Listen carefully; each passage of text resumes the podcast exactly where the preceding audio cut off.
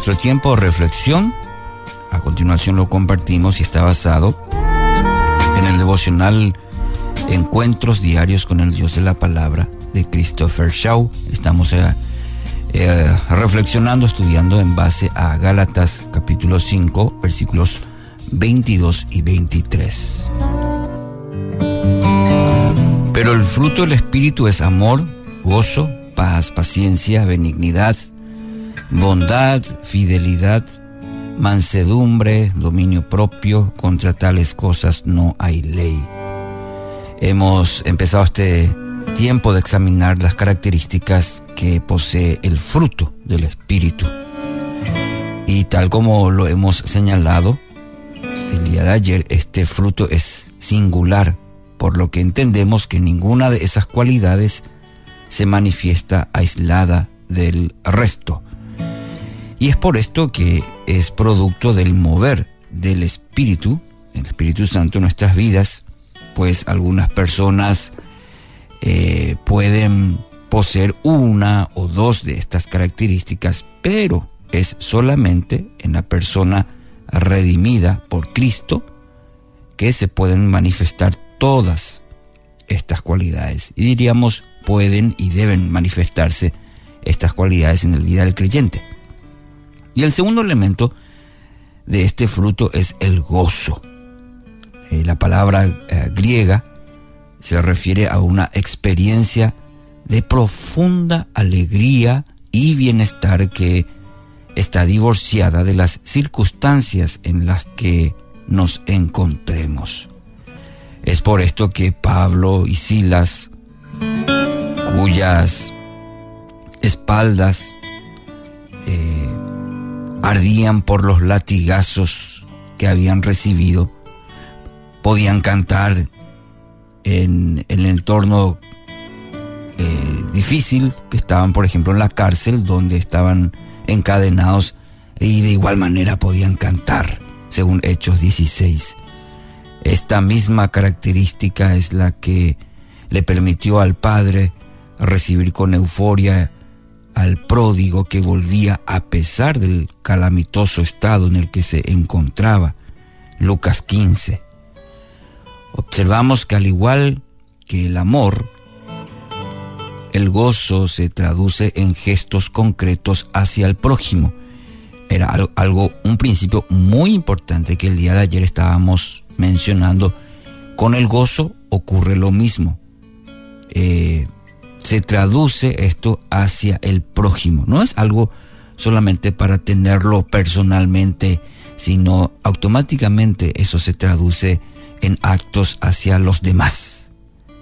La mujer, mire, el ejemplo, la mujer que perdió la moneda, ¿qué hace? Ella invita a sus vecinos, está tan gozosa que invita a sus vecinos a celebrar que la encontró en Lucas 15.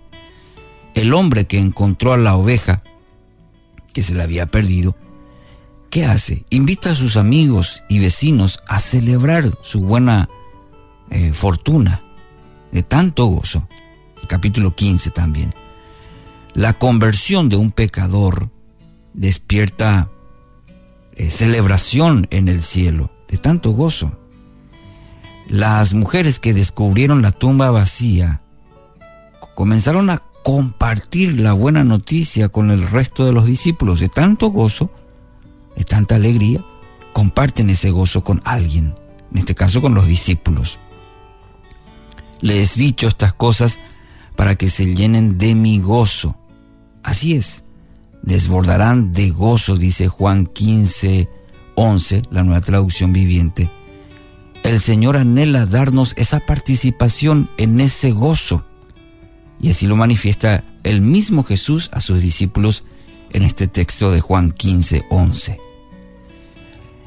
Querido oyente, la más clara evidencia de que este gozo se manifiesta independientemente de nuestras circunstancias, la encontramos en la declaración de Jesús a sus discípulos, de que nadie podría robarles la alegría que experimentarían cuando Él resucitara. Juan 16, 22.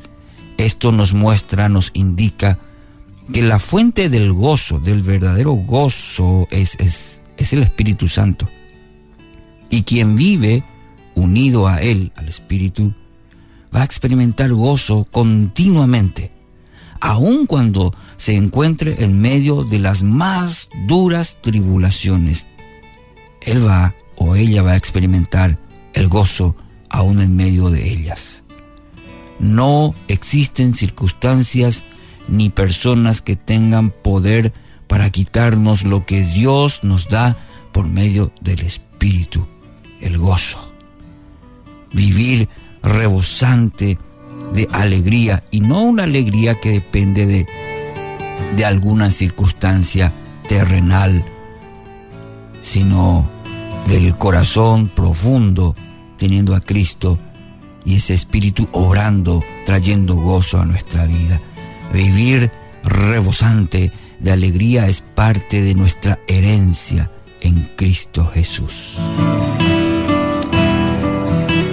Termino con esto. C.S. Luis dijo una vez, cuando un grupo numeroso de personas comparte su gozo, la alegría de cada uno crece porque cada uno provee más combustible para la llama que arde en el otro.